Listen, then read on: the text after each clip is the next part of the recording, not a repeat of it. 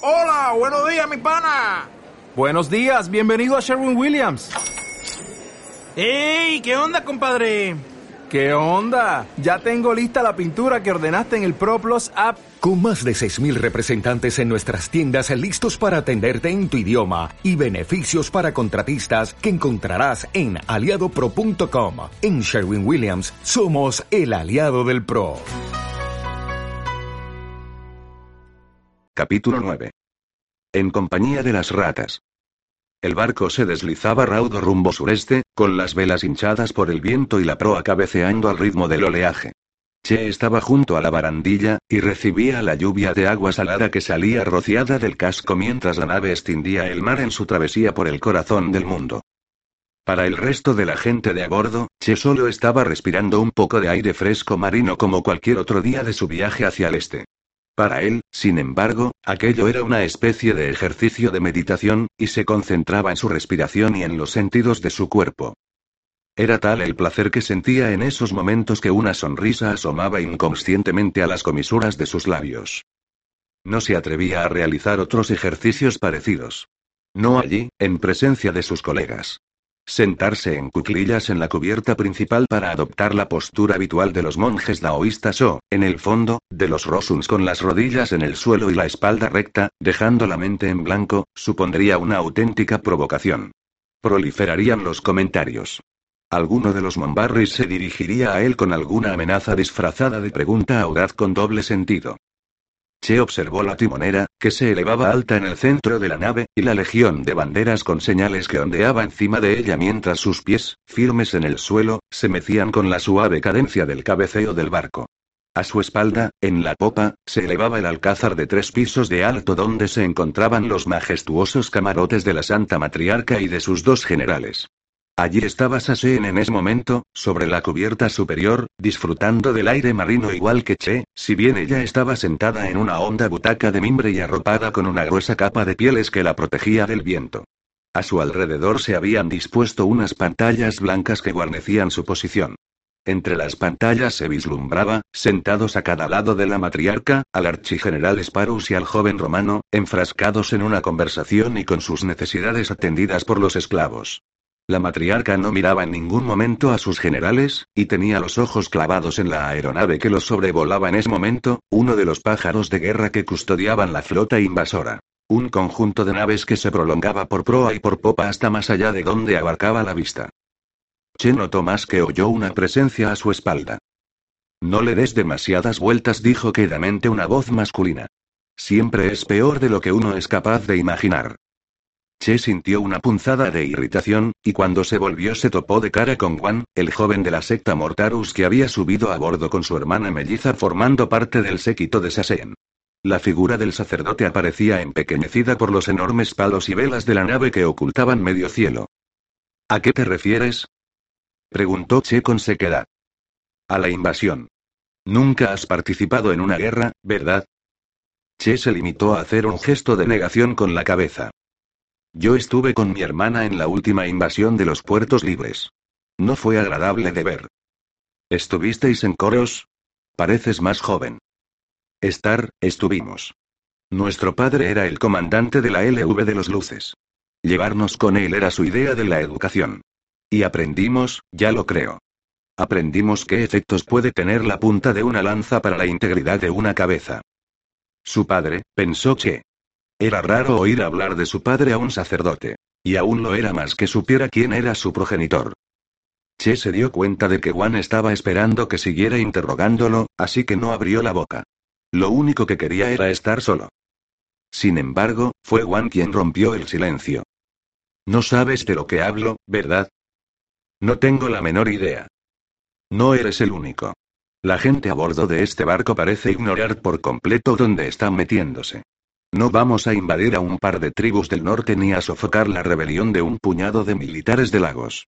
Nos enfrentaremos a los cosianos, los más diestros en el manejo de la charca de todos los puertos libres. Han repelido más intentos de invasión que todas las naciones del sur juntas. Che no estaba de humor ese día para escuchar historias espeluznantes sobre la guerra. Aquel tipo solo quería alradear, situarse por encima de él. Entiendo. Son un pueblo al que hay que temer. Guan miró fijamente a Che y este clavó sus ojos en el mar. ¿Qué pasa? Hace tiempo que no echas un polvo, Che. Pareces un poco tenso, espetó Guan, que rápidamente esbozó una sonrisa, como si eso le permitiera hablarle a esa manera, ¿o no será que la matriarca ya satisface tus necesidades? Che lo fulminó con la mirada. ¿Tú eres idiota o estás loco, Guan? Me parece que tu entrenamiento como Mortarus está conduciéndote peligrosamente hacia la adoración de la muerte. Guan se encogió de hombros despreocupadamente. Sin duda era idiota, concluyó Che. Veo que no lo niegas. Che, reacio a dejarse arrastrar por aquella conversación, apartó la mirada de Guan. Se preguntó, y no era la primera vez, si él y su hermana no serían en realidad reguladores de incógnito y si Guan no estaría jugando simplemente a ser un idiota despreocupado. De hecho, Che había recibido con sorpresa la insistencia que exhibía en hacerse amigo suyo, y sospechaba que le hubieran asignado la tarea de vigilarlo durante el largo viaje a Kos. Guan suspiró como exhalando toda la frustración que se había acumulando en su interior. ¿Ya has comido? No tengo hambre. Pues comeremos más tarde. Podríamos beber algo y echar otra partida de cartas. Te toca a ti perder, si mal no recuerdo. Quizá respondió Che, que esperó hasta que oyó que su compañero se alejaba y entonces volvió a relajarse. A menudo el trato con sus colegas transcurría de esa manera. Incluso un par de minutos de charla sobre las cosas más niñas podía llegar a parecer una discusión de lo más absurda. ¿Y por qué no iba a ser así? Los habían educado poniendo el énfasis en tres principios del engreimiento, la libertad para saciar cualquier deseo y la necesidad voraz de derrotar al prójimo. Siempre buscarían fórmulas para mejorarlo, para manipularlo. Al final acababa siendo agotador. Lo único que quería era un poco de compañía franca. Y eso lo convertía en un ser tan hostil como lo eran los demás. El precio que se pagaba, por supuesto, era el de la alienación, pero Che había encontrado una alternativa aún peor, la alienación del verdadero yo. Se sentía perdido cuando pasaba tiempo rodeado de esa gente. Notaba que sus convicciones se debilitaban. Guan se equivocaba en una cosa, los hombres y las mujeres a bordo no ignoraban a lo que se enfrentaban. Él lo percibía a su alrededor, en la tensión que flotaba en el aire, en la extraña quietud que reinaba. Se levantó distraídamente la mirada hacia la matriarca, que seguía escuchando la cháchara de sus dos generales. Romano era un ingrediente peligroso en aquella expedición. El joven general era el más claro aspirante al trono de Sasen. Por lo tanto, Che sospechaba que la matriarca había optado por sufrir su presencia durante la campaña por temor a las actividades perjudiciales para sus intereses que pudiera instigar durante su ausencia de la capital. Sin embargo, también era digno de temer allí, pues con él venía su contribución a las fuerzas de invasión, su ejército privado compuesto por 16.000 hombres. Llegado el momento, esos soldados se mantendrían leales a la mano que los alimentaba Romano y su familia, por encima incluso de la Santa Matriarca. Ese estado de cosas podía provocar tensiones en un viaje tan largo como aquel. En el mejor de los casos, Saseen y Romano se despreciaban mutuamente, y eso se notaba incluso cuando conversaban con aparente cortesía. Che se preguntó cuánto tardarían en lanzarse a la yugular del otro y el en verse arrastrado por los acontecimientos. Intentó sacarse todas esas tonterías de la cabeza y regresar al estado de paz anterior, pero le resultó imposible. La quietud que había disfrutado minutos antes se había echado a perder. Se abrió paso entonces entre los marineros, los infantes de marina y los sacerdotes dispersos por la cubierta superior y se dirigió a la escotilla de proa. Por el camino se encontró con un grupo de acólitos desnudos que entrenaban con dedicación bajo el sol. La mayoría hombres y mujeres de una edad muy similar a la suya, aunque entre ellos se divisaba algún veterano mayor. Peleaban cuerpo a cuerpo por turnos, y los que esperaban la vez aprovechaban para calentar los músculos. Cuidado espetó uno de los acólitos, que estaba retrocediendo y embistió al diplomático. H se le pasó fugazmente por la cabeza la idea de agarrarle el brazo y rompérselo. Vete a cagar, le soltó el acólito sin aflojar el paso. Antes de bajar por la escalera, Che se dio cuenta de que Sasean estaba observándolo desde su atalaya. La matriarca levantó una copa de vino a modo de brindis y él le correspondió inclinando respetuosamente la cabeza antes de desaparecer rápidamente por la escotilla. Una oscuridad impenetrable asfixiaba a Ash día y noche mientras yacía en el pantoque del voluminoso barco de transporte. Se había subido a bordo de él como polizón cuando la flota ya zarpaba del puerto de Kos. La oscuridad total y el aire cargado, tan pestilente que casi parecía más recomendable no respirarlo, lo envolvían. Y luego estaba ese ruido de golpes constante, el lastre de arena y grava que aporreaba el barco, los rechinos y los crujidos del casco, el chapoteo de las ratas en la oscuridad. Todos los elementos se habían conjurado para desquiciarlo. Había encontrado un espacio por encima del nivel del agua donde tumbarse, un saliente de madera cerca de la popa del pantoque de casi un metro de ancho donde permanecía apretujado con su espada. Vivía como una rata más del barco, y aunque no podía ver la salida ni la puesta del sol, sabía que amanecía cuando oía encima el estrépito de pisadas que señalaba el relevo de los turnos. Y que anochecía por el sonido estentóreo de las carcajadas y las canciones. Bien entrada la noche salía sigilosamente como una bestia carroñera en busca de agua y de restos de comida para alimentarse, y se deslizaba en silencio por los espacios oscuros de la nave mientras el grueso de la tripulación dormía. A su regreso de esas incursiones se sentaba en su estrecho madero y comía, y con lo que le sobraba alimentaba a la pequeña colonia de ratas que convivía con él allí abajo mientras les hablaba en susurros, arropado por la oscuridad. Los roedores no tardaron en dejar de morderle mientras dormía, y algunos incluso empezaron a coger la costumbre de subirse al madero y calentarse acurrucados contra su cuerpo. Los dolores de cabeza que solían asolar a Ash disminuyeron, tal vez por la ausencia de sol. Era una bendición, pues ya casi se le habían agotado las preciadas hojas de stevia. Sin embargo, temblaba constantemente por culpa de la humedad, y sabía que pronto le afectaría al pecho. Cada vez le costaba más respirar, y lo hacía de un modo superficial. Tenía miedo de desarrollar una neumonía. Se imaginó que moría en aquel agujero negro y que su cadáver quedaba flotando a la deriva sobre el agua rancia del pantoque. Las ratas darían buena cuenta de él hasta que no fuera más que un montón de huesos enganchados al lastre. Intentó varias veces secar la ropa a los leotardos forrados de algodón y la guerrera sin mangas, estrujándolos primero y luego extendiéndolos sobre la pared del casco. Pero, como ocurría con las botas, se negaban a secarse. Una noche decidió arriesgarse y tuvo la buena suerte de agenciarse la capa tratada con grasa de un tripulante que estaba dormido. De vuelta en su agujero se envolvió con ella y rezó para que fuera la solución a sus problemas. De vez en cuando se preguntaba hacia dónde se dirigiría la flota. Recordó haber visto un mapa en la cámara de las tormentas cuando él y Aleas habían irrumpido en ella. En él había anotados movimientos de flotas. Sin embargo, no lo había mirado con atención, y por mucho que lo intentaba ahora no lograba visualizar los detalles. La mayoría de las veces simplemente se preguntaba cuándo pisaría tierra firme. No confiaba en poder aguantar demasiado en aquel pantoque que se había convertido en su particular cámara de las torturas. Ya tenía 62 años. Había sobrepasado de largo la expectativa de vida de un Rosun activo. Sin duda, los años no habían pasado en balde para él, y se notaba el cuerpo acartonado y tirante.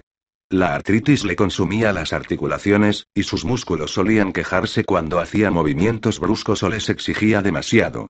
Sus heridas tardaban cada vez más en cicatrizar. Sin ir más lejos, un pequeño rasguño que le habían hecho en la pierna con un cuchillo durante la última vendetta todavía supuraba, de modo que todos los días tenía que extraerle la pus y limpiarla con agua del mar. En cierta manera, a Ash no le importaba seguir confinado en aquel pozo negro al que había ido a parar. En el fondo sentía que se lo merecía, que sería capaz de pasar una eternidad sepultado en aquella desolación si ello significara traer a Nico de vuelta con los vivos. Bajo la capa tratada con grasa, notaba el frasquito de arcilla con sus cenizas frío contra el pecho. Capítulo 10. Un asunto diplomático. La Santa Matriarca requiere tu presencia, dijo en un arrullo Juan, acompañado por su hermana melliza. Ambos lo observaban con sus ojos arrogantes y de párpados caídos. Che se agarró con más fuerza a la puerta abierta del camarote. Los tres se balanceaban empujados por el cabeceo violento del barco. El buque insignia gruñía a su alrededor y se quejaba del severo zarandeo al que lo sometía el mar. La hermana de Juan miraba detenidamente a Che, quien a su vez examinó su rostro, tan afilado y enjuto como el de su hermano y con los labios ligeramente despegados en la comisura de un lado. Che hizo un gesto levantando el dedo índice. Un momento. Cerró el volumen del libro de las mentiras que sostenía en una mano asegurándose de que los hermanos vieran el título y lo dejó a la vista sobre su catre perfectamente arreglado. A continuación, salió al pasillo y siguió a los mellizos. Recibió con agrado la oportunidad para estirar las piernas a pesar de la habitual aprensión que le provocaba tener que acudir junto a la matriarca. No había salido demasiado durante los últimos días, dado que el mal tiempo que les acompañaba no invitaba a deambular al aire libre. Ese día estaba siendo el peor de todos. La nave se escoraba tanto que tenían que caminar apoyándose en las paredes del pasillo para no perder el equilibrio. Fueron emergiendo a la cubierta principal de uno en uno y encorvando el cuerpo bajo las acometidas del viento. Una ráfaga impelió a la melliza, que salió despedida tambaleándose con los brazos abiertos y su hermano tuvo que agarrarla de la manga para recuperarla.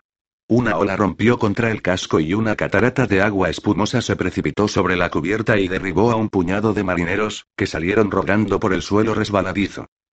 El trío de sacerdotes se enjugó los rostros, se dirigió en fila india hacia la escalera zigzagueante que conducía hasta el flanco del alcázar y trepó por ella.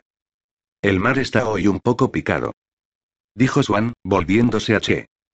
Guan también se volvió hacia él con una expresión gélida en el rostro. El mellizo llevaba días sin dirigirle la palabra. Tal vez hubiera comprendido que prefería la soledad. Sin embargo, en los ojos de Guan se vislumbraba algo, una especie de herida interior que no tenía nada que ver con la reacción que Che habría esperado de unos reguladores de incógnito. Después de todo, quizá estaba un poco paranoico. Por eso no tengo amigos, pensó. Pasaron junto a la puerta del camarote del general romano, flanqueada por dos acólitos que se cobijaban como buenamente podían debajo del diminuto saledizo. A pesar del estrépito del vendaval y de las olas, dentro se oía la voz retumbante de Romano alzándose sobre las risas de sus acompañantes. El joven general, como muchos otros a bordo, había estado deleitándose con el alcohol y los narcóticos desde que la inclemencia de los elementos los había confinado en sus cámaras. Cuando llegaron a la puerta de los aposentos privados de Sassen en el piso superior, se detuvieron y los centinelas los cachearon en busca de armas. La melliza fue la última en ser registrada, y mientras los soldados palpaban cuidadosamente su ropa, Che se fijó en que su hermano observaba la operación con el ceño fruncido. Ella, sin embargo, en vez de prestar atención al escrutinio al que la sometía Juan, miraba a Che con las facciones suavizadas por una delicada sonrisa. No está mal, pensó Che, y repasó su cuerpo con la mirada sin andarse con sutilezas. La chica tenía la túnica pegada a la piel. Correcto, dijo uno de los acólitos cuando terminó la inspección. Su compañero llamó a la puerta. Elas, el médico personal de Saseen, los invitó a entrar en la estancia. Dentro se hallaban los sacerdotes del séquito de la matriarca, instalados en un silencio contenido. Elas condujo al trío hasta el camarote privado de Saseen. Golpeó suavemente la puerta con un nudillo, la abrió y entró sin esperar una respuesta. Che advirtió la atmósfera preñada de ira que flotaba en la habitación en cuanto puso los pies en ella. Saseen estaba sentada en una enorme butaca en el fondo de la amplia estancia, con un abrigo de pieles encima de una sencilla túnica. Su pecho se hinchaba y se deshinchaba a un ritmo acelerado. Che reparó en los restos de una copa de cristal hecha añicos en el suelo, a un palmo de la pared, y en el reguero de vino tinto que se deslizaba cambiando de dirección al ritmo del balanceo del barco. La Santa Matriarca estaba rodeada por las personas que formaban su círculo más íntimo, entre ellas su vieja amiga Sol, que estaba sentada en un taburete con el asiento acolchado junto a ella, ligeramente ladeada para poder contemplar a través de la ventana el mar embravecido y las nubes. Clint, el médico, se tiraba distraídamente de uno de los ornamentos que le perforaban la cara, tan colorada como siempre. Alarum, a quien Che conocía solo de vista y del que sabía que era un espía perteneciente a la Orden Elash, los recibió con una alfable inclinación de cabeza sin desviar su mirada atenta del joven diplomático. Y para acabar, el archigeneral Sparus, el aguilucho, que estaba plantado en el centro del camarote como si acabara de interrumpir abruptamente su deambular por la estancia, taladró a Che con el ojo que no llevaba oculto bajo el parche. Che no le hizo caso y recorrió el camarote con la mirada. Durante su rápida inspección ocular, descubrió un tarro de leche real encajado en un soporte sobre una mesa detrás de Sasen. Luego se fijó en la pareja de centinelas apostados en el balcón, con los cuerpos encogidos bajo sus capas con capucha. Diplomático espetó Saseen haciendo un mohín compungido con los labios fruncidos, tengo una tarea para ti. Che enseguida notó que estaba drogada, aunque solo sus mejillas y su nariz rojas delataban su estado, pues hablaba con voz firme. Matriarca respondió Che con una calma impostada, haciendo una reverencia. Quiero que entregues cuanto antes un mensaje al general romano. Che reprimió el nacimiento de una sonrisa. Y aquí empieza todo. ¿Y cuál es el tono del mensaje, matriarca? Solo una advertencia apuntó con su voz retumbante el archigeneral Sparus, mirando de soslayo a Sasen. Su amante Katamita debería ser suficiente. Conviértelo en un ejemplo para los demás, añadió Sasen arrastrando las palabras. En un ejemplo claro. ¿Me has oído? Che asintió inclinando de nuevo la cabeza. ¿Es todo?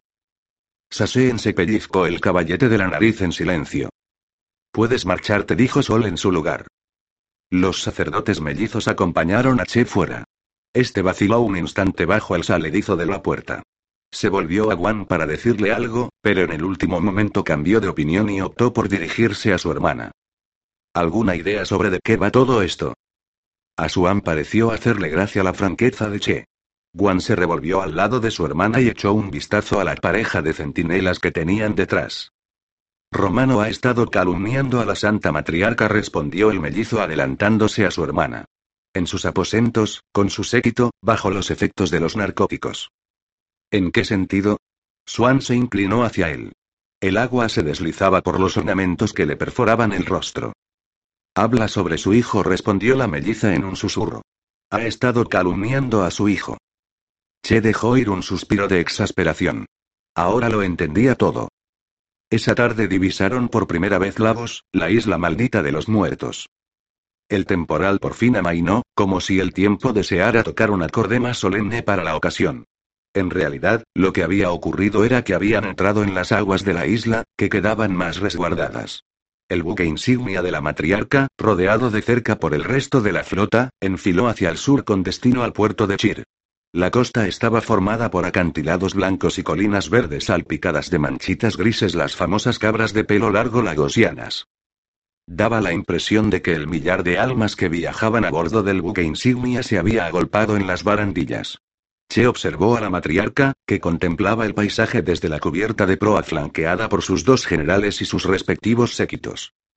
El diplomático estudió detenidamente al trío mientras se preguntaba cómo debían de sentirse al posar sus miradas en la verde Lagos, la isla de la insurrección, cuya población había sido en su totalidad quemada viva en un episodio célebre de la historia. El sexto ejército que seguía emplazado allí y ahora debería incorporarse a la fuerza expedicionaria había aplastado la rebelión bajo el mando del archigeneral Sparus.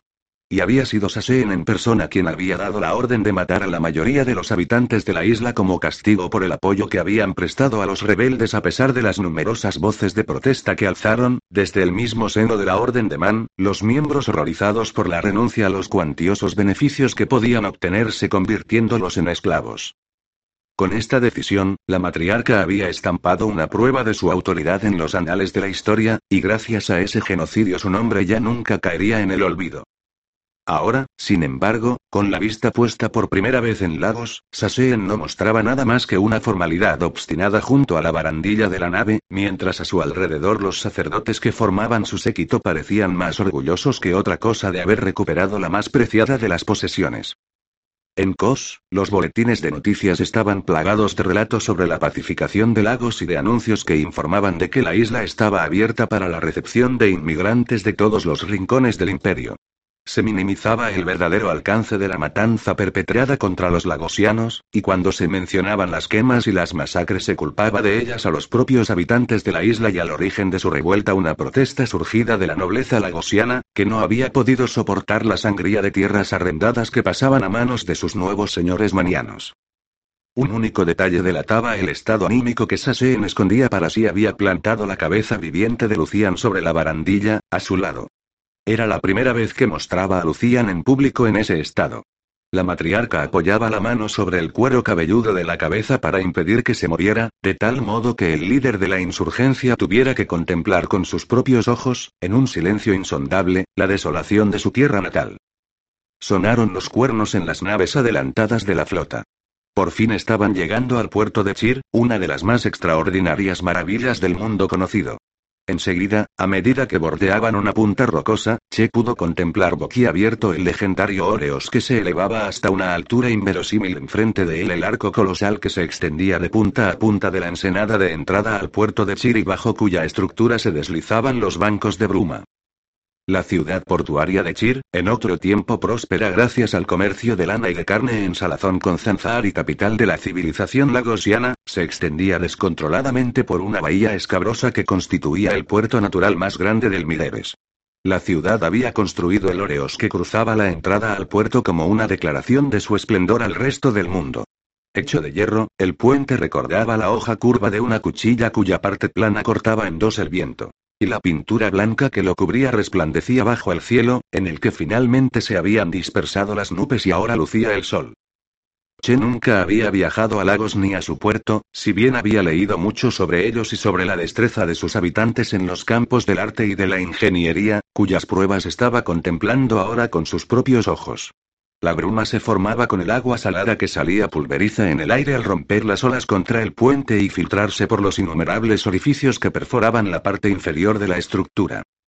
Había días en los que el arco neblinoso de Loreos aparecía ribeteado de colores, y era frecuente ver cuatro, cinco o incluso seis arcoíris simultáneamente en la llovizna del agua rociada o reflejados en la superficie del mar. El cazador de arco iris era el nombre con el que solía referirse al puente el pueblo de Lagos o con el que se había referido a él cuando todavía habitaba la isla. Ahora Che contemplaba un arco iris de colores vibrantes que se desplegaba como un segundo puente, y detrás de él, matizadas por sus tonalidades, la ciudad, que se extendía desordenadamente alrededor del puerto y las naves imperiales fondeadas en él. Hizo visera con una mano y observó con los ojos entornados la parte superior del Oreos, moteada por las figuras diminutas y con túnicas blancas de los sacerdotes congregados junto al pretil, que disfrutaban de las vistas de la ciudad portuaria desde su atalaya. Che habría seguido observando la escena de no ser porque advirtió un movimiento en la cubierta de proa.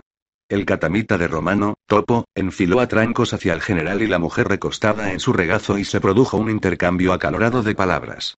Acto seguido, Topo dio media vuelta y salió hecho una furia hacia la escalera.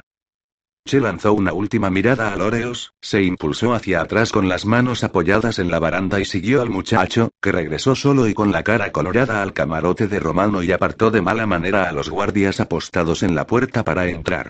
Che esperó unos minutos para asegurarse de que nadie se reunía con él en el camarote y procedió a entregar el mensaje. El diplomático entró sigilosamente por el balcón trasero mientras arriba todo el mundo, incluidos los guardias, se había colocado en el costado del barco más cercano a tierra para contemplar las vistas del puerto. Una vez dentro del camarote, Che acabó con un guardaespaldas de un tajo en la garganta, mientras del cuarto de baño le llegaba el ruido del agua agitada. Dio un paso atrás para permitir que el soldado se desplomara sobre la alfombra. Hola. Dijo una voz desde el cuarto de baño. Che permaneció inmóvil mientras el guardaespaldas gargareaba a sus pies con la boca llena de sangre, prestando atención a los sonidos procedentes del cuarto de baño, hasta que oyó de nuevo la caída de un chorro de agua y enfiló hacia allí con una soga colgándole de la mano. Entreabrió suavemente la puerta. Su cabeza afeitada despedía vaho. Se asomó por la puerta y vio a su víctima tumbado en una bañera de madera, musitando para sí y con los ojos cerrados. Che se deslizó dentro y se plantó detrás de Topo, con la soga asida con ambas manos. Contempló al joven amante de Romano. Su cuerpo pálido y enjuto exhibía cicatrices de heridas recientes, costras del tamaño de mordeduras. Che se fijó además en la enorme olla de bronce del calentador de agua sobre la estufa a los pies de la bañera. Había llegado el momento. El muchacho dio una sacudida y abrió los ojos de golpe cuando Che le rodeó el cuello con la soga y tiró con fuerza de las asas de corcho. El diplomático reparó en los ojos marrones del chico, que parecía que se le iban a salir de las órbitas, y dentro de ellos, en las pupilas vidriosas, advirtió la presencia de una sombra el mismo Che con su cuerpo agigantado por el efecto óptico. El muchacho gruñía y resollaba tratando de respirar. Se le estaba hinchando la cara. Intentó tirar de la soga que le constreñía la garganta. Agitaba las piernas y el agua removida rebasaba el borde de la bañera y se precipitaba sobre las sandalias de Che, quien no aflojó la soga. El diplomático mantenía la mente en blanco mientras ejecutaba su misión, si bien, por algún extraño motivo, empezó a sentir una ira cada vez más intensa. Al cabo, Topo dejó de oponer resistencia y su cuerpo inmóvil y flácido quedó sumergido en el agua, que empezó a recuperar su quietud. Che continuó apretando la soga unos segundos y finalmente la soltó con un gemido. Abrió de una patada, jadeando, la puerta de la estufa sobre la que estaba la olla del calentador de agua y empezó a echar trozos de madera del balde con leña que había a su lado, hasta que ya no cupieron más. A continuación, desabrochó las correas que ataban la tapa de la olla y la levantó. Sacó rápidamente el cuerpo de la bañera. Las manos le resbalaban sobre la piel mojada del cadáver. Che era un hombre fuerte a pesar de su modesta constitución. Aún así, tuvo que hacer un sobreesfuerzo para levantar el cuerpo sin vida de Topo, arrojarlo al interior de la olla y colocarlo de manera que pudiera poner de nuevo la tapa y atar las correas. El nivel del agua dentro del recipiente había aumentado considerablemente a causa del volumen del cuerpo. Cuando Che acabó la operación, las llamas de la estufa empezaban a rugir. Che se imaginó el humo saliendo por el extremo superior del conducto de ventilación y esperó que eso no hiciera acudir a Romano. Salió del cuarto de baño y aguzó el oído para distinguir el posible sonido de pasos. Desde la enorme olla de bronce del calentador de agua a su espalda le llegó un ruido seco. Che se detuvo. Se oyó otro retumbo en el interior del recipiente. Sigue vivo. Che vaciló un momento, por una vez presa de la duda. Echó un vistazo atrás y luchó contra el impulso de regresar al cuarto de baño, desatar las correas, levantar la tapa y sacar al muchacho. Pero consiguió reprimirlo. De todos modos ya había pasado demasiado tiempo. El diplomático atravesó el camarote hasta la ventana abierta perseguido por una retaíla de gritos que sonaban lejanos. Algo se removió en su interior. Las manos le temblaban mientras trepaba hasta el balcón reprendiéndose por su negligencia. Los alaridos procedentes del cuarto de baño fueron subiendo el tono hasta que acabaron fundiéndose con la estridente bocanada de vapor que salió despedida de repente de una sirena. Che esperaba en la cola frente al castillete abarrotado por la muchedumbre, impaciente por desembarcar y conocer de primera mano algunos de los atractivos de la antiquísima ciudad portuaria. El puerto de Chir era un hervidero de actividad en las primeras horas de la noche. Al otro lado del castillete, el muelle estaba lleno de esclavos que cargaban a pulso suministros en los barcos atracados y de legiones de inmigrantes recién llegados desde otras regiones del imperio, atraídos por la oportunidad de conseguir tierras abandonadas por sus antiguos propietarios. Entre toda esa masa de gente, se deslizaban las columnas disciplinadas y agustas de las tropas del sexto ejército, que embarcaban en las naves que zarparían al amanecer como parte del nuevo contingente que se dirigiría a Kos. Che comprendió que algo iba mal cuando oyó el inconfundible grito que alguien lanzaba hacia el alcázar de la nave. El diplomático se volvió instintivamente hacia los aposentos de Saseen y vio que la puerta estaba abierta y que no había ni rastro de su guardia de honor. Che maldijo entre dientes y enfiló a trancos hacia la escalera y la puerta abierta. Pasó junto a los mellizos Juan y Swan, que estaban en lo alto de la escalera con una expresión inescrutable en el rostro. Dentro, los guardias forcejeaban con un grupo de sacerdotes que intentaba contener a la desesperada al general romano. Este estaba fuera de sí y escupía en dirección a la santa matriarca, que observaba con una sonrisa de suficiencia el ataque de ira de Romano desde su butaca, flanqueada por sus dos escoltas personales. A se le pusieron los ojos como platos cuando vio el destello de una cuchilla blándida por el joven general. Un sacerdote lanzó un grito y trató de arrebatársela. Más allá se encontraba la cabeza cercenada de Lucian, que contemplaba el espectáculo desde una mesa con una expresión demencial de júbilo en el rostro. Un ruido de pisadas precedió la aparición en la sala del archigeneral Sparus, que con una mirada pausada con su ojo sano recorrió la escena y reparó en la presencia de Che, os mataré. Bramó Romano, no dije nada que no os hubiera dicho a la cara. Vuestro hijo era un cobarde. Y vos sois. Sois la uno de los sacerdotes de su bando le mandó callar y le tapó la boca con la mano. Romano intentó zafarse, pero otro sacerdote ya había puesto otra mano encima de la primera. Che se echó a un lado cuando los guardias empujaron el grupo que trataban de dominar para sacarlo de la sala. El archigeneral Sparus se quedó mirando a Romano con el gesto impávido mientras lo arrastraban fuera. Finalmente la puerta se cerró. Se oyeron golpes e improperios en la escalera, y poco a poco fue instalándose el silencio en el camarote. No piensa lo que dice, dijo en un tono suplicante un anciano sacerdote arrodillado frente a la matriarca. Está trastornado por los efectos de los narcóticos y por el dolor. Ha perdido la cabeza momentáneamente. No tiene mayor trascendencia. Saseen miró fugazmente a Elas, su médico. Fuera espetó Elas al sacerdote postrado de rodillas. Lo levantó tirando de su túnica y lo arrojó detrás de su amo, fuera del camarote. La cabeza cercenada apoyada sobre la mesa soltó un gruñido pastoso que pretendía ser una carcajada. Y tú bramó Elas cruzando la estancia, vas a volver a tu carro, hombrecito. El médico alzó la cabeza con ambas manos y la dejó caer en el recipiente de leche real. Transcurrieron unos segundos de silencio sepulcral. Todas las miradas se dirigieron a Saseen, que tenía los ojos clavados en la puerta por la que acababa de salir Romano, ya sin la sonrisa en los labios. La matriarca lanzó una mirada a Che y le dedicó un gesto cordial inclinando la cabeza. Luego se volvió al resto de los sacerdotes que seguían en el camarote. Tengo motivos más que suficientes, y de ellos sois testigos, para ejecutarlo inmediatamente sin que se me acuse de injusta.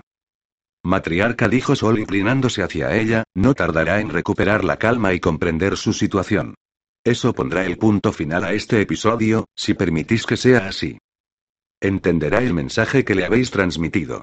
Se someterá a vuestra voluntad. De lo contrario, cuando su familia en Kos y los hombres leales a él en la flota se enteren, se desencadenará una guerra civil, apuntó el archigeneral Sparus. Una tercera parte de la fuerza expedicionaria podría volverse contra nosotros.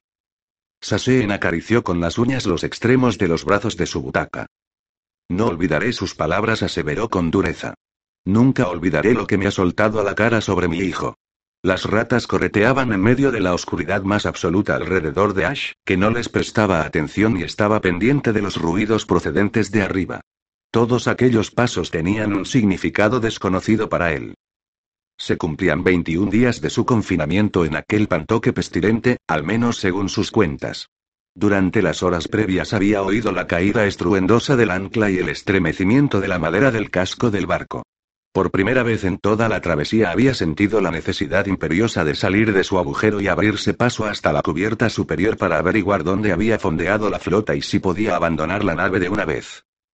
Sin embargo, había conseguido controlar el impulso, pues sabía que debía esperar hasta que el silencio de la tripulación anunciara la caída de la noche para emprender su incursión al exterior y echar un vistazo que resolviera todas sus dudas. Entrada la noche, cuando el silencio se instaló arriba, Ash decidió que ya había llegado el momento propicio para moverse por el barco de un modo seguro. Se puso encima toda la ropa que llevaba consigo, abandonó sigilosamente el pantoque espada en mano y se deslizó con sumo cuidado por las entrañas del barco. La cubierta superior era el lugar más peligroso, y Ash recorrió en cuclillas el último tramo hasta llegar a ella sin perder de vista la posición de los marineros que hacían guardia en la proa y en la popa. Inspiró una bocanada de aire fresco y a punto estuvo de escapársele un grudido.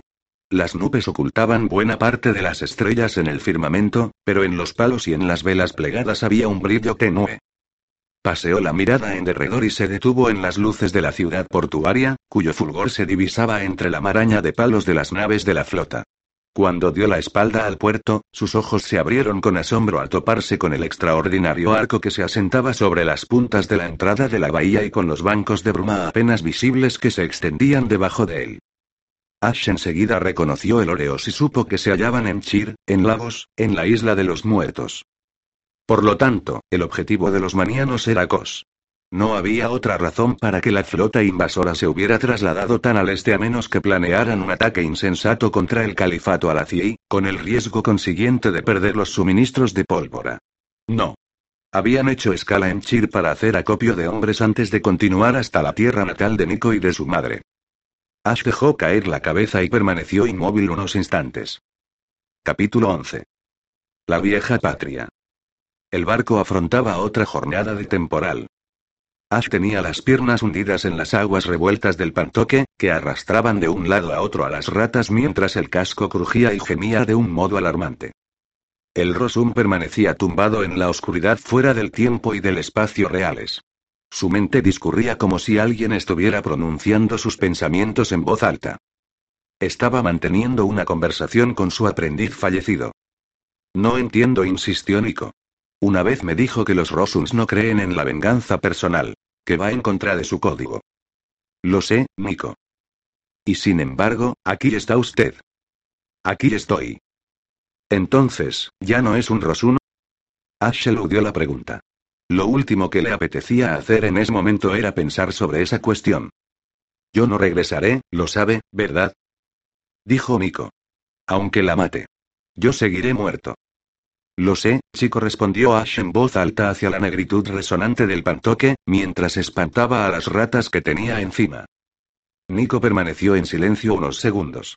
Ash se balanceó arrastrado por el violento cabeceo del barco y se acurrucó hecho un ovillo para intentar calmarse. Dígame, maestro, dijo de nuevo la voz de Nico, ¿qué hacía antes de convertirse en Rosuno? ¿Qué qué hacía?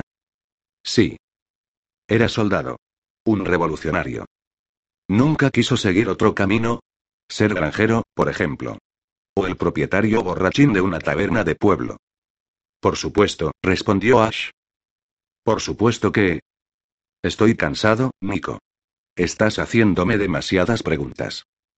Solo es porque sé muy pocas cosas de usted. El barco se escoró repentinamente y la fuerza presionó a Ash contra el casco, aunque el Rosun apenas si se apercibió. Escupió el agua salada que le había entrado en la boca, se secó la cara y dejó que su mirada volviera a perderse en la oscuridad. Antes de ser soldado crié perros de caza durante una temporada. Mi esposa, mi hijo y yo vivíamos en una casita en el campo. Intenté ser un buen marido y un buen padre. Eso es todo. ¿Y lo fue? Ah, soltó un grudido. Ni de cerca. Fui mejor soldado de lo que había sido jamás marido y padre. Se me daba bien matar. Y hacer que otros mataran. Es usted demasiado duro consigo mismo. El Ash que yo conocí era mucho más que un asesino. Tiene buen corazón. Tú no me conoces, chaval, espetó Ash. No puedes decirme eso. No precisamente ahora. No puedes. Ash recibió otra ducha de agua gélida que lo llevó de vuelta al presente. Agitó las extremidades mientras trataba de respirar. Se asió al madero sobre el que yacía y escuchó los chillidos aterrorizados de las ratas. Continuó un rato jadeando tumbado de esa guisa. Se preguntó si Nico seguiría con él. Chico lo llamó con un graznido. Podía oírse en la oscuridad el ruido de las bombas de mano que extraían el agua del pantoque hasta las cubiertas superiores. Era difícil hablar en medio de aquel barullo. Nico. Gritó Ash. Sigo aquí, sigo aquí. Dime algo, lo que sea. Oblígame a pensar en otras cosas. ¿Qué quiere que le cuente? Cualquier cosa. Explícame qué querías ser antes de convertirte en mi aprendiz. Yo, Supongo que soldado, como mi padre. Aunque durante una temporada soñé con ser actor y viajar por las islas y ganarme la vida con las representaciones. Ash se incorporó y trató de pegarse más al casco, que se balanceaba constantemente. No lo sabía, confesó el Rosun. Ya. Nunca me lo preguntó. El agua del pantoque había formado olas que rompían contra las paredes interiores del casco del barco. Los chillidos de las ratas seguían creciendo. Deberías haberte ido, Nico. Me refiero a cuando estábamos en Cos, gritó Ash mientras se enjugaba el agua del rostro. Cuando volviste aquella noche y me confesaste tus dudas. Deberías haberme abandonado. Lo sé, respondió Nico. Pero no pude hacerlo. ¿Por qué no? Se produjo un momento de silencio reflexivo, tras el cual una voz respondió en un susurro que Ash oyó claramente en medio del estrépito. Porque usted me necesitaba. Era una tormenta, y de las malas. El casco cabeceaba con los impactos violentos del agua y crujía y gemía cuando la proa se alzaba. Después perdía el contacto con las crestas de las olas para volver a caer con un estremecimiento sobre los profundos senos del mar. El agua salada se filtraba en el pantoque a través de los orificios en las tablas de madera que Ash tenía encima de la cabeza. Sus botas y su ropa estaban empapadas, y llevaba la capa y la espada ceñidas a la cintura. Le dolían los oídos del fragor de la tormenta. Sin embargo, oyó a los hombres que corrían y gritaban por las cubiertas superiores presas del pánico. Ash intentó aferrarse a la pared del casco, pero fue inútil, y no tardó en verse zarandeado junto con las ratas y sumergido en el agua del pantoque, que ahora le llegaba hasta la cintura. Se dio cuenta de lo desesperada que era la situación cuando oyó que las ratas intentaban trepar por las paredes para escapar del pantoque. Quizá él debería haber seguido su ejemplo, pero no era una rata, de modo que difícilmente habría pasado desapercibido. Por lo tanto, optó por asirse a las paredes cuando le fuera posible y dejarse arrastrar en el resto de los casos. Entretanto vomitaba por el ajetreo horrible y el agua salada que no podía evitar tragar. El nivel del agua seguía creciendo lentamente, como en una pesadilla, y ya le cubría hasta el pecho. Llegó un momento en el que ya no pudo soportarlo y trató de alcanzar la escalera. El final resultó mucho más violento de lo que había esperado. La nave se estremeció con una sacudida, como si hubiera chocado contra algo, y Ash salió disparado y cayó sobre el agua revuelta. Agitó brazos y piernas para mantenerse a flote, y entonces, encima de su cabeza sonó el crujido paralizante de una madera partiéndose en dos y un estrépito ensordecedor, como de una cascada, que se aproximaba a él rugiendo. Ash sintió un miedo atroz durante ese instante inicial que precedió a la apertura abrupta de la escotilla y la entrada del raudal de agua. El chorro espumoso arrojó a Ash hasta el fondo del pantoque. El Rosun se golpeó la cabeza contra el casco. Le costaba respirar. Sacudía las manos en el aire mientras sus pies trataban de encontrar un lugar de apoyo. Al fin consiguió estabilizarse y trató de llegar a la escalera. Sin embargo, sus esfuerzos eran en vano. La masa de agua lo empujaba hacia atrás y lo apretaba contra el casco con tanta fuerza que lo único que podía hacer era jadear para intentar que entrara aire seco en sus pulmones. La madera del barco empezó a crujir con un tono distinto y la proa se elevó en el aire al tiempo que se escoraba. La nave estaba yéndose a pique. Ash inspiró una bocanada de aire en los escasos centímetros que mediaban entre la superficie agitada del agua y las tablas, cada vez más cercanas a su cabeza. El agua estaba helada, y era como si le absorbiera la fuerza de los músculos. Muy a su pesar, Ash empezó a hiperventilar, de modo que tragaba aire y agua a la vez. Esperó a que el fugaz momento de pánico revitalizara su cuerpo y, a continuación, lo extirpó con una experimentada acción de su fuerza de voluntad. Se golpeó la cabeza contra la madera del techo. La masa de agua era como un bloque de piedra presionándolo, así que tendría que esperar a que el barco se hundiera para salir nadando por la escotilla. No era una noticia fácil de digerir, sobre todo cuando el agua finalmente lo cubrió por completo. Incluso debajo del agua oía los quejidos del casco del barco. Ash confió en el preciado aire que le llenaba los pulmones y sacudió los pies para impulsarse en dirección a la escotilla. La presión en sus oídos crecía. Sabía que el barco había zozobrado y ahora estaba hundiéndose hacia el fondo marino. Comenzó a tocar, cada vez más ansioso, las tablas de madera buscando la escotilla. Estuvo palpando en la madera durante una eternidad, incapaz de encontrar la salida. El pánico volvió a apoderarse de él. Sus manos dieron con el hueco de la escotilla y se deslizó por ella. Notó un contacto contra su cuerpo y apartó lo que fuera de un manotazo un hombre, ya ahogado. Siguió buceando hacia donde pensaba que estaba el techo. Pasaban objetos rozándolo los sacos y las piezas de carne que habían estado colgados en aquella parte del barco. Se abrió paso entre ellos y sus manos se agarraron a una escalera. Atravesó otra escotilla que, si no le fallaba la memoria, lo situaba en el pasillo de la cocina, al final del cual había una escalera que conducía a la cubierta superior. Buceó con todas sus fuerzas. Sentía un dolor punzante en los oídos provocado por la presión, que seguía aumentando y lo envolvía como una segunda piel de plomo. Los pulmones le ardían. Tuvo que apartar un cuerpo que se cruzó en su camino, pero esta vez el hombre se movía y alargó sus manos con desesperación para aferrarse a él como si fuera su última oportunidad de supervivencia. Todavía había gente viva allí abajo. Ash se soltó del hombre y tendió la mano hacia él. Tanteó una cara con los labios carnosos, una nariz, unas pestañas hirsutas, el cabello. Lo agarró del pelo y se impulsó con fuerza con los pies. Se le hizo eterno el recorrido hasta el final del pasillo arrastrando al marinero, que agitaba frenéticamente las extremidades. Por fin llegó a la escalera, y en cuanto puso la mano en ella supo que había acertado.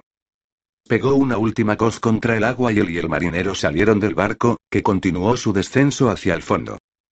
Abrió una pizca los ojos, a pesar del escozor que le provocaba el agua salada del mar, y ante ellos apareció una oscuridad impenetrable. Era como mirar la muerte. No tenía forma de orientarse, pues la luz y la fuerza de la gravedad brillaban por su ausencia. Tuvo que apretar los dientes para reprimir el impulso de abrir la boca para coger aire. Una sensación abrasadora le consumía el pecho. Es el fin, pensó fugazmente, es el fin. De pronto vio un destello en la distancia y, sin pensárselo dos veces, se volvió hacia él. Otro destello lo hizo estremecerse, aunque había sido tan breve que en realidad solo había visto el resplandor que le había quedado grabado en la retina. Estaba muy lejos. Ash se dirigió hacia él empleando las fuerzas que le quedaban para impulsarse con las piernas. Emergió a la superficie con los pulmones a punto de estallar, y tomó una bocanada de aire antes de que el peso del marinero volviera a sumergirlo. Regresó a la superficie y peleó para mantenerse a flote. Era de noche, y la lluvia y las olas lo azotaban con furia. Tiró del marinero para acercarlo hasta él, pero el tipo ya estaba muerto. Un rayo resquebrajó el cielo negro y Ash vislumbró su rostro contemplando plácidamente el firmamento. Le cerró los ojos y lo soltó para que el mar se encargara de él. Una ola levantó a Ash, que vio brevemente el escenario que se desplegaba ante sus ojos una costa de acantilados blancos, calas oscuras, un par de playas pálidas, una hoguera en lo alto de una colina. Y la flota desplegada desordenadamente por culpa de la agitación del mar. Las naves se dirigían a la bahía para refugiarse del temporal, pero algunas embarcaciones habían errado la trayectoria y parecían bregar para no estamparse contra las lejanas rocas. A pesar de que estaba agotado, Ash intentó nadar hasta la playa. Sin embargo, tuvo que detenerse después de dar una docena de brazadas, jadeando. Estaba demasiado cansado para continuar. Se le hundió la cabeza. A su alrededor flotaban los restos de la nave. Ash estiró el brazo hacia un taburete vuelto del revés. Apenas le restaban fuerzas para agarrarse a él. Una ola volvió a alzarlo y Ash echó la vista atrás para mirar el oleaje. Sabía que solo tenía una oportunidad. Soltó el taburete y empezó a nadar mientras escuchaba el rugido de la siguiente ola que llegaba por detrás. Por un momento pensó que no iba lo suficientemente rápido como para cogerla, pero entonces notó que su cuerpo se elevaba y, con las escasas fuerzas que le quedaban, dio un par más de brazadas desesperadas. La ola lo embistió y le alzó las piernas hacia atrás. Ash estiró los brazos hacia adelante y levantó la barbilla para sacarla del agua mientras la ola se afilaba, se encrespaba y lo arrastraba hacia la orilla. Ash se dejó llevar por la ola con el rostro extendido por una mueca de júbilo y embargado por una sensación de euforía. La ola lo depositó jadeando en la arena húmeda y retrocedió con un ruido sibilante para fundirse de nuevo con el mar. Ash tosió y vació el agua de los pulmones. Había sobrevivido. El capitán Jute, comandante del fuerte costero Pasereme, escudriñaba desde las almenas a través de la cortina de lluvia, mientras esperaba que otro rayo iluminara el mar. ¿Está seguro? Volvió a preguntar a su segundo al mando, el sargento Bosón, un pillo holgazán del que Jute desconfiaba siempre que no estuviera en juego también su propio pellejo. Tan seguro como que existen el día y la noche. Están aquí. Más nos valdría largarnos bien rapidito. Un trueno estalló en el cielo y un rayo impactó en las aguas agitadas de la bahía. El capitán se encorvó enjugándose los ojos y sintió una opresión en el pecho cuando divisó las naves, cientos de ellas, cabeceando sobre las olas en dirección a las playas. Apiádate de nosotros, gran necio masculló, y se sujetó a la almena para no caerse. Una invasión pensó, afectado por un mareo repentino, una invasión con todas las de la ley. Capitán. Dijo Boso. La voz del sargento se filtró por la neblina que le turbaba la mente. El capitán asintió con la cabeza mientras intentaba pensar con claridad.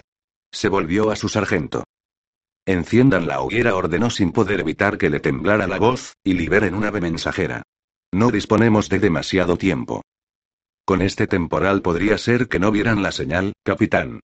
Sería mejor que nos dirigiéramos al fuerte de Olson y transmitiéramos personalmente el mensaje. Cumpla la orden. Espetó el capitán Jute. Se volvió hacia las aguas de la Bahía Blanca, una ensenada más pequeña dentro de la propia Bahía de la Perla. A esa hora de la noche, las casas del pueblo pesquero que se levantaba sobre las colinas de la orilla opuesta permanecían oscuras. Jute rezó porque alguien del pueblo viera la señal de fuego y evacuara a la población a tiempo. Otro rayo permitió al capitán ver las embarcaciones que ya habían arribado a la playa que se extendía debajo y las figuras oscuras que se deslizaban por las dunas, en dirección a la colina sobre la que se erigía el fuerte. Apiádate de nosotros, pensó para sí. Son demasiados. Todo este tiempo pidiendo más hombres para el fuerte, y ahora ya es tarde. No hay manera de que podamos contener un enemigo tan numeroso, señaló el sargento Bosón a su regreso tras transmitir las órdenes al resto de los hombres. Jute se lo quedó mirando, por una vez interesado en lo que pudiera decirle. Tenemos que evacuar el fuerte, capitán, o quedaremos sitiados y no habrá forma de aguantar la posición. Ya sabe lo que hacen con los prisioneros, ¿verdad? Jute se volvió con los ojos desorbitados hacia sus hombres, que habían cogido hierros candentes de la chimenea del cuarto de guardia y estaban encendiendo la hoguera de alerta en la bandeja de hierro dispuesta sobre las almenas. La madera regada con alcohol prendió enseguida a pesar del viento y de la lluvia, y en cuestión de segundos las llamas se elevaron altas en el cielo. ¿Ya se ha liberado el ave mensajera? Ahora mismo. ¿Y los troncos? Hay que echarlos a la hoguera. Ya están ardiendo, capitán. Perfecto, repuso Jute, y echó un último vistazo a las figuras que proseguían su avance a los pies del fuerte. Vio que eran comandos con los rostros pintados de negro para acometer sus operaciones nocturnas. Larguémonos de una maldita vez de aquí, ¿no le parece? Pero cuando el capitán se dio la vuelta para marcharse, tanto el sargento como el resto de los hombres ya habían desaparecido. Cabrones irresponsables masculló para sí, y salió disparado detrás de ellos. Cuando Ash volvió en sí seguía tendido en la playa, con el rostro y los labios rebozados de los finos cristalitos de arena. Al parecer había perdido momentáneamente el conocimiento. La tormenta continuaba con toda su virulencia y el mar lamía las piernas del Rosun. Su cuerpo era un objeto sin vida tirado en la arena. Agarrotado, ajeno a su voluntad, temblando de frío y de miedo. Tenía la garganta irritada por culpa del agua salada que había tragado, y levantó la boca abierta para atrapar unas gotas de lluvia que le aliviaran la sensación de escozor. Poco a poco fue tomando una ligera conciencia de que moriría de frío si permanecía tumbado allí, de modo que se puso de rodillas con un grudido. Levantarse era una acción que debía realizarse lentamente, y movió un músculo y después otro hasta que consiguió ponerse en pie, tambaleándose. Le flaqueaban las piernas. En cualquier momento podían cederle las rodillas. Cuando las piernas ya no pueden más, debemos usar la voluntad para caminar, recitó mentalmente con la visión nublada por las lucecitas producidas por el agotamiento. Y echó a andar renqueando. Había otros supervivientes del naufragio repartidos por la playa, tanto marineros como soldados y civiles que deambulaban como perdidos en medio de un banco de niebla, dejando un rastro de pisadas confuso y serpenteante en la arena. Los alaridos de dolor se sumaban al rugido agudo de la tormenta. Nada los protegía del viento ni de la lluvia, que los fustigaban con tanta violencia que Ash tenía la misma sensación de estar respirando agua que en el mar. El Rosun se secó el rostro con la mano y entrecerró los ojos para tratar de ver mejor. A su derecha, en las dunas, los supervivientes se acurrucaban unos contra otros. Delante, la gente desfilaba en dirección a la bahía. Volvió a limpiarse la lluvia de los ojos. Las lucecitas se expandían y creaban una especie de túnel en su visión. Era consciente de que estaba adentrándose con sus andares vacilantes en las dunas con el objetivo de buscar un lugar donde acostarse protegido del viento. Los rayos extendían constantemente el cielo y, más allá de sus pies manchados de lluvia, Ash vio la ladera de arena que ascendía. Al grito iracundo de una mujer se unieron en coro los aullidos de otras personas. Un chillido. Risas masculinas. El viento soplaba y se llevaba los sonidos. Ash olfateó el aire y advirtió el olor a humo de madera quemada. Fuego. Ascendió renqueante a cuatro patas la ladera de una duna, jadeando como un perro, y cuando llegó a la cima se puso de pie. Entornó los ojos y contempló la escena que se desplegaba debajo. Un grupo de hombres empuñando unas destellantes hojas cortas estaba atacando a un grupo de mujeres delante de una hoguera. La esperanza de calor y abrigo reanimó momentáneamente a Ash. Se concentró en lo que estaba viendo y distinguió a una mujer mayor con el pelo alborotado y con un gesto desafiante en el rostro que gritaba a los hombres y los amenazaba con un palo arrastrado hasta la playa por el oleaje. Los hombres marineros, supuso Ash, parecían estar divirtiéndose más que otra cosa con ella. ¡Eh! gritó el Rosun. Todos los rostros se volvieron hacia él. Otro rayo iluminó el cielo, y Ash consideró que era el momento adecuado para desenfundar su espada. Los marineros se miraron con un nerviosismo repentino y se apartaron de las féminas. La mujer mayor soltó el trozo de madera y reunió a las chicas a su alrededor. Salid corriendo, cabrones. No tengo fuerzas para esto. Los marineros, sin embargo, permanecieron a la expectativa de lo que decidiera hacer el desconocido. Ash dio un paso adelante para emprender el descenso de la duna y no recibió con sorpresa que le flaquearan las piernas. No obstante, adelantó el otro pie a tiempo para transformar su caída en algo cercano a un descenso vertiginoso por la ladera de la duna, enarbolando la espada para mantener el equilibrio mientras se precipitaba por la arena. Cuando aterrizó delante de la hoguera vio con alivio las espaldas de los marineros engullidas por la oscuridad. Temblaba terriblemente. Una racha de viento aplanó las llamas y las brasas brillaron con un fulgor intenso, y cuando el viento cesó, el fuego crepitó con un vigor renovado. El alma de Ash empezó a entrar en calor. ¡Eh! Gruñó el Rosun a la mujer mayor, ¿tienen agua? La mujer no hizo caso de Ash, que se incorporó y se quedó sentado mientras ella se ocupaba del bienestar de las chicas y las cobijaba debajo de un trozo de lancia. Eran cinco muchachas en total, y la mujer les hablaba de un modo cortante, con seriedad, como si fuera la tía de todas ellas. Cuando le pareció que las chicas ya estaban bien, se envolvió los hombros y la cabeza con un chal y acudió junto al Rosun. Ash vio que llevaba una cantimplora en la mano. La mujer se la ofreció de buen grado y se fijó en el color de su piel. Solo Rurika dijo la mujer, sentándose a su lado y componiéndose el vestido. Va bien para encender hogueras y calentar el estómago. Beba, viejo extranjero de tierras remotas. Es lo mínimo que puedo ofrecerle.